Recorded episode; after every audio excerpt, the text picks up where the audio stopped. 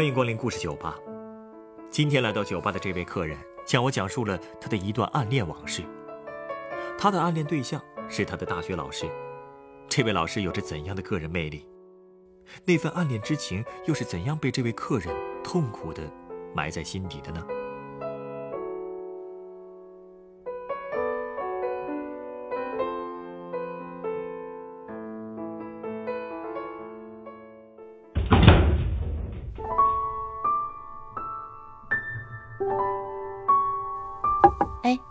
喜欢上自己的大学老师这种故事，听起来会不会很俗套啊？如果这件事是发生在你自己身上的，我猜你绝对不会这么想。嗯，对，就是我自己的故事。如果你愿意说，我很想听听。其实，我已经有五年没有见过他了。虽然我还是会梦见他，但是在梦里，我竟然怎么也看不清他的脸了。虽然人们总说时间可以冲淡一切，但是我一直都不相信。我觉得我对他的感情无论过多久都不会变淡的。可没想到现在竟然连脸都记不清了，想想还真是挺可怕的。时间这个东西呢，确实很有力量。说起来，他在大学里是教什么的呀？哦，他是教我们现代文学史的，姓陆。其实。我都有点记不清第一次见到他时候的细节了。我只记得，当时他在讲台上侃侃而谈，我坐在底下，心里只是在想，这个老师真幽默。那天是个晴天，阳光洒在他的身上，让他看起来特别的干净，也特别风雅。之后再上他的课，我就慢慢发现啊，他的学识非常的广博，他总是。会带着那种调侃的口吻，把现代文学史上的那些作家的生活意识讲得特别的有趣。哦，怎么个有趣法？嗯，就说有一次吧，他跟我们讲到了沈从文。他说，沈从文身体力行地告诉我们，做不成北大的学生，就做北大的教授。同学们当时啊也是哄堂大笑。可是笑过之后呢？他却又很严肃地说：“沈从文之所以成功的描绘了湘西，是因为他走出了湘西，站在一个高的平台来审视故乡，因而更具思考和深度。”哦，我明白了，看来啊，他是想靠逗你们笑，吸引你们的注意力，真正的重点其实在后面。对呀，他上课很有技巧吧？嗯，真是个有想法的老师啊。是啊。所以在他的课上，我总是特别的愉快，因为他的热情总是能感染到我。所以每一节课，我坐在下面都会全神贯注地仰望着他，把他的每一句话都记在心里。啊，那些日子啊，真可以说是我最快乐的时光了。现在想起来，还很感慨，也很失落。毕竟。那样的日子已经一去不复返了。唉，你都不知道我有多喜欢上他的课，多享受他在讲台上跟我们谈文学、谈人生的时光。他经常跟我们聊鲁迅、巴金、老舍，还有沈从文。每一次他说起那个动乱、喧嚣、文学氛围热烈浓厚的时代，他都会很兴奋，也很有热情，让我也跟着一起想入非非。有时候，他的一句话都会让我特别的激动。比如，有一次，他跟我们说：“我们面对人生是一个什么态度，我们就会获得一个什么样的人生。”然后他又解释说：“态度是关键，无论什么时候，我们都要真诚的对待自己，对待人生。”嗯，态度决定一切。他说的很有道理。嗯。所以你看，其实啊，他并不是纯粹的在讲文学，他会告诉我们很多做人的道理。所以他说的这些话，这些年我一直都在遵从。哦，对了，有一次他还说了一句话，让我印象特别深。他说什么了？他说：“世界上最伟大的作品，都是暧昧不明的。”这话真是震到我了。我当时就想，对呀，就是这样的。因为我想到了当时我刚刚读到的李商隐的一首无题诗，头两句是“飒飒东风细雨来，芙蓉塘外有轻雷”。飒飒东风细雨来，芙蓉塘外有轻雷。是不是写的很隐约，就好像是雾里看花一样？可是它又是那么婉转，意境深远。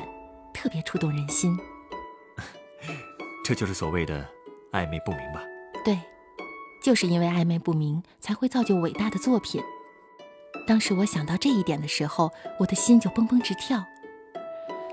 唉，只不过当时我竟然忽略了李商隐这首诗的最后一句，其实是“春心莫共花争发，一寸相思一寸灰”。看起来这是一首描述失恋的诗。嗯，这就好像是在说我自己一样。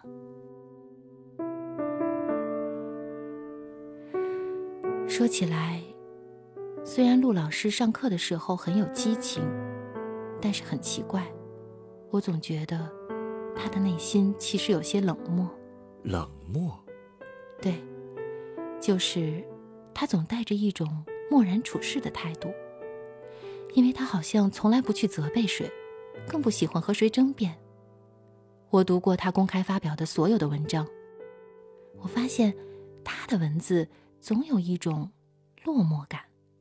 我甚至能从字里行间感受到他，好像是一个很孤独的人。你真是太细腻了，嗯，很不可思议吧？我特别相信自己的感觉。我相信。他一定会在某些时候感到寂寞。比方说，有一次上课铃响了以后，班上还有一些女生一直在说话。我看见陆老师从讲台上走下来，眼睛一直看着前面，可是他却没有在看任何一个学生，他就是那么站着，不说话，脸上也没有任何的表情。就这么足足的沉默了两分钟，他这是生气了吗？我当时也想，他马上就要发脾气了。可是后来竟然什么都没发生，班上安静下来以后，他就继续讲课了。他没有批评任何人。嗯，我好像有点明白你说的他那种漠然的感觉了。其实啊，这都是从小细节体现出来的。比如有一年冬天，我们早上上他的课，他刚上课就笑着跟大家说：“今天早上真是连续一个月来空气最好的早晨了，阳光透彻，空气洁净。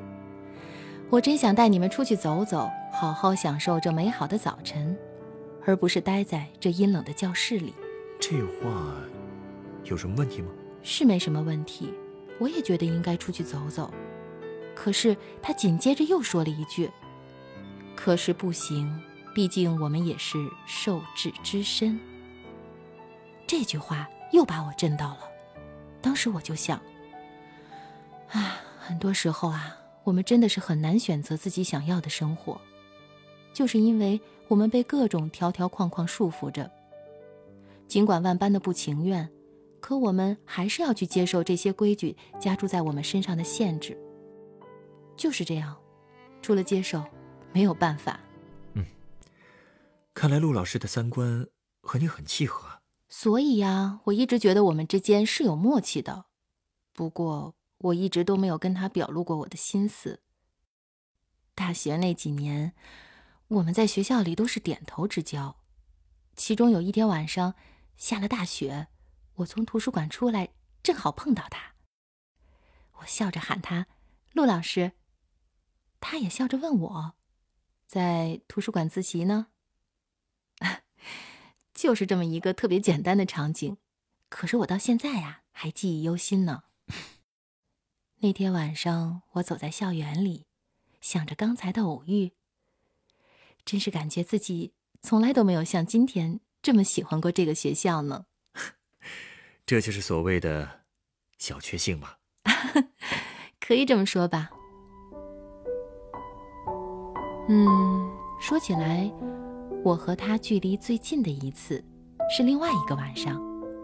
当时我下课以后拿着书本往外走，正好碰到他也走到门口，我们就一起走出去了。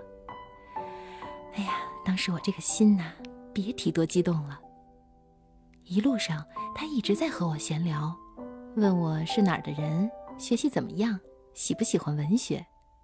我回答的时候特别的紧张。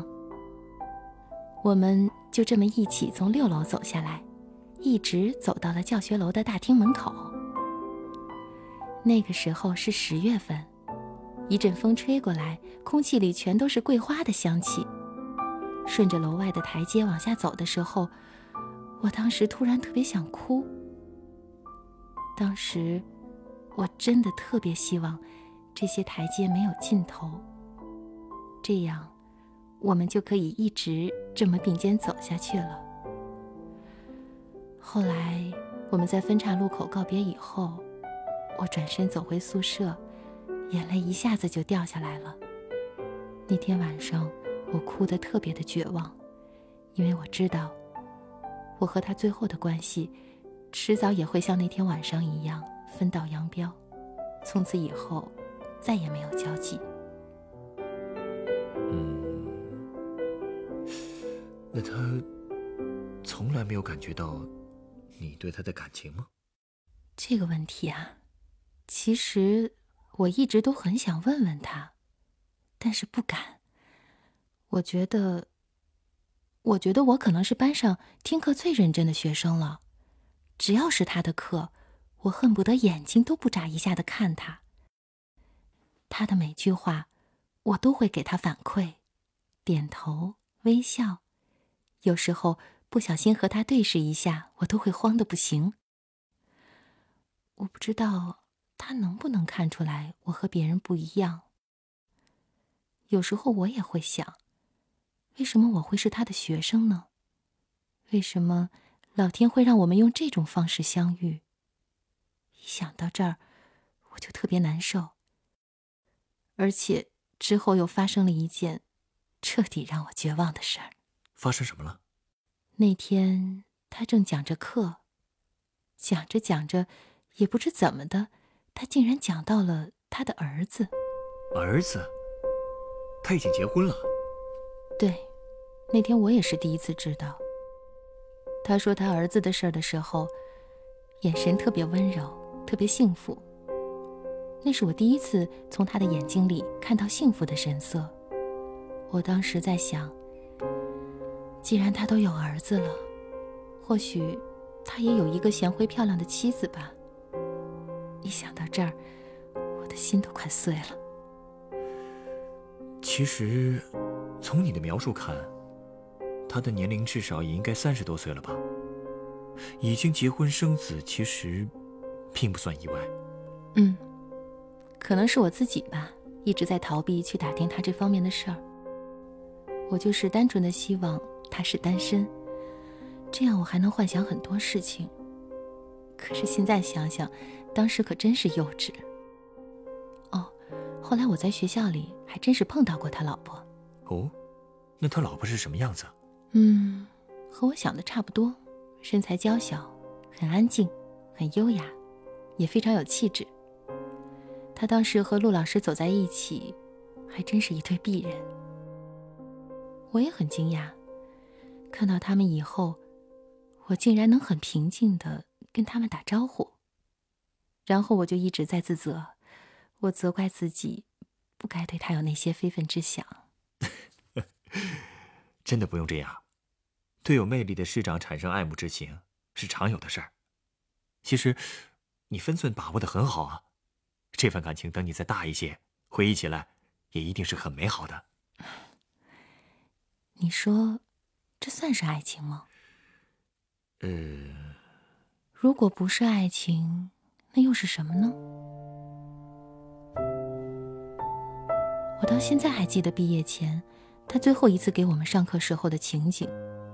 那天他讲了什么，我是一点都没有听进去，因为我知道，这堂课之后我们就要分别了。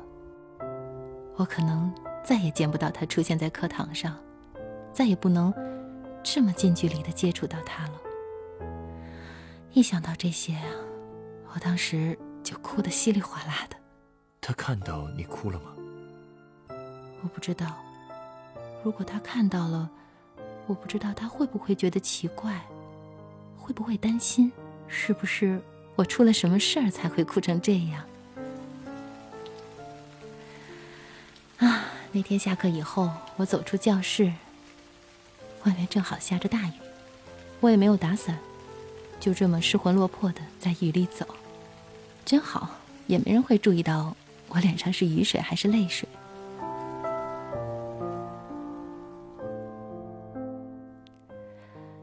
毕业的时候，我也想过，要不要当面去和他告个别。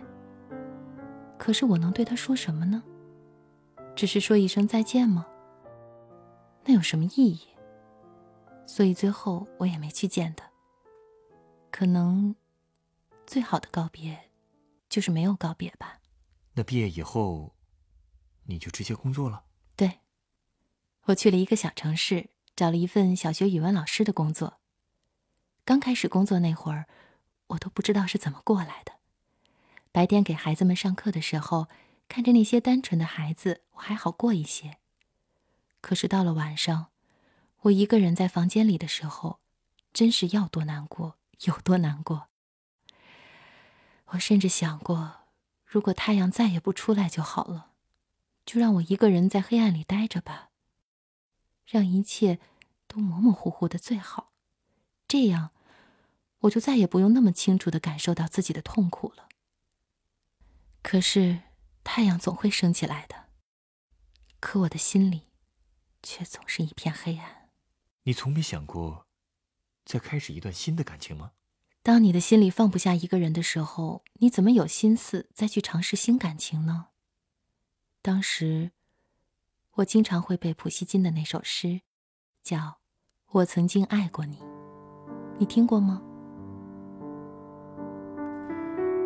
我曾经爱过你，爱情也许在我的心灵里还没有完全消亡。嗯，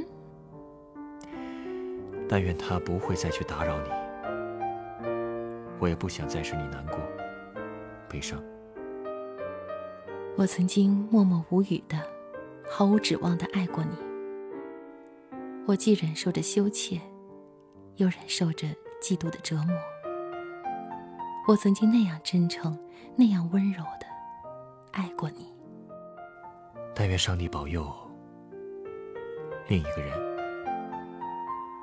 也会像我这样的爱你。真没想到，你竟然也会背。你不会也有过类似的经历吧？那就是另外一个故事了。嗯，毕业之后，你们就再也没有见过。没有，或许我们有一天还会见面吧，可能是校庆的时候，或者是毕业十周年、二十周年的校友会。可能到时候回学校，我还能见到他吧。不过，我想我还是不会单独上前跟他打招呼的，顶多就是远远的看他一眼。为什么呢？因为我不想让他看到我变成中年妇女、黄脸婆的样子啊。如果。他当年真的对我有印象呢，那我还是让他在记忆里保留着那个小姑娘的形象吧。啊，这就是我的暗恋故事。给你说句实话，这件事我谁都没有说过，你是第一个。谢谢你能这么信任我，请稍等，我这就为你准备一杯鸡尾酒。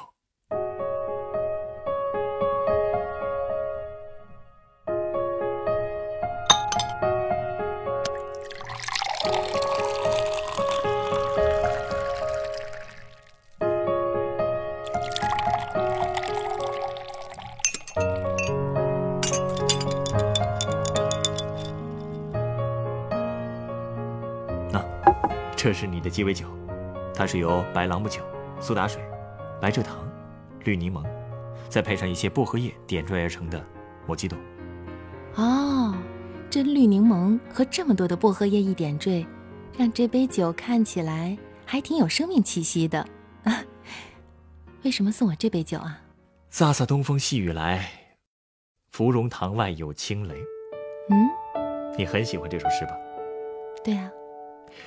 我想用这杯酒营造出芙蓉塘的气氛。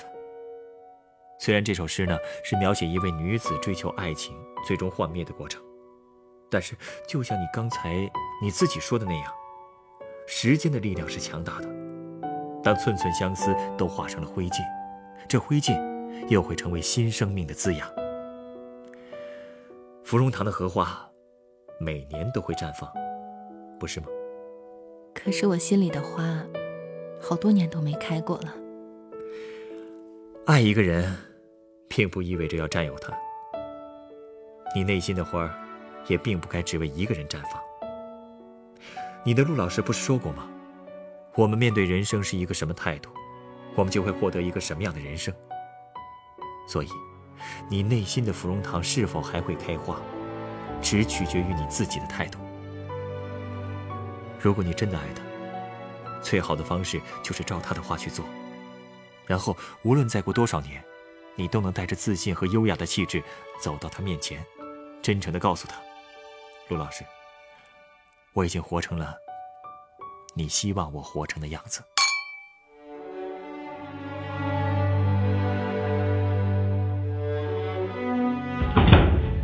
本故事选自凤凰网有故事的人独家签约作品《芙蓉塘外有青雷》，写给老师的情书，原作银玉。改编制作：程涵，演播：海燕、晨光，录音师：严乔峰。人人都有故事，欢迎搜索微信公众号“有故事的人”，写出你的故事，分享别人的故事。下一个夜晚，欢迎继续来到故事酒吧，倾听人生故事。收听最新节目，请关注北京故事广播，工作日每晚九点播出的《故事酒吧》的一千零一夜。